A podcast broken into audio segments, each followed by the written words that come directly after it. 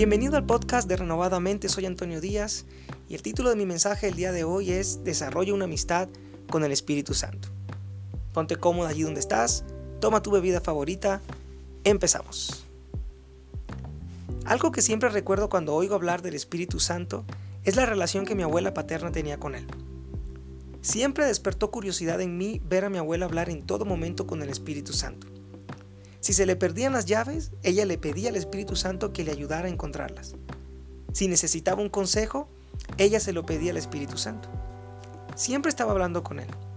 Recuerdo incluso verla sentada a la mesa de la cocina en su departamento hablando con el Espíritu Santo mientras ella comía. Su conversación era como si en verdad alguien estuviese sentado a la mesa con ella. Cuando no conocía al Señor, pensaba que algo no estaba bien, la edad seguramente, pero después que recibí al Señor, poco a poco fui prestando más atención a sus conversaciones. El Señor Jesús, antes de ser arrestado, les dijo a sus discípulos que había llegado el tiempo de volver al Padre. Esto entristeció mucho a los doce discípulos de Jesús, y debido a ello el Señor les dijo, les conviene que yo me vaya, porque si no lo hago, el consolador no vendrá a ustedes.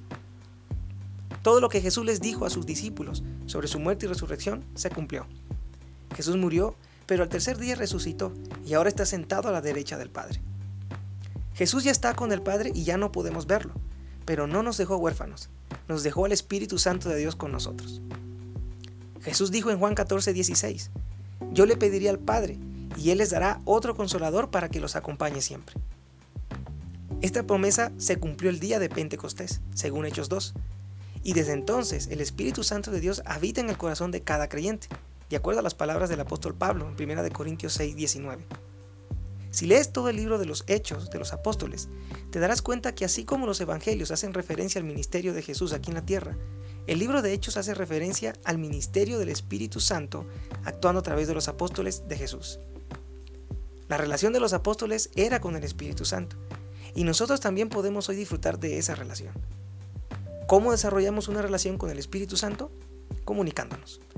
Podemos hablar con Él en todo momento, así como lo hacía mi abuela. El Espíritu Santo es tu consejero, tu ayudador, tu maestro, quien te recordará todo lo que Dios te ha hablado y quien también traerá convicción a tu corazón cuando tomes por otro camino. Todo eso hoy está a nuestra disposición. Solo debes ser sensible a su voz. Él siempre nos está hablando y guiando. Él es el mejor amigo que jamás pudieras tener. ¿Necesitas hablar de lo que te preocupa? Ve y habla con el Espíritu Santo. ¿Necesitas un consejo? Ve y pídeselo al Espíritu Santo. ¿Necesitas dirección? Ve y pídeselo al Espíritu Santo. Él no hablará por su propia cuenta, sino que hablará solo lo que oiga del Padre. El Espíritu Santo te acompaña siempre, así que sin importar dónde estés, Él siempre está contigo, hablándote y escuchándote. Pídele que sea tu mejor amigo, invítalo a tu vida y deja que sea Él quien te guíe. Gracias por escuchar este podcast.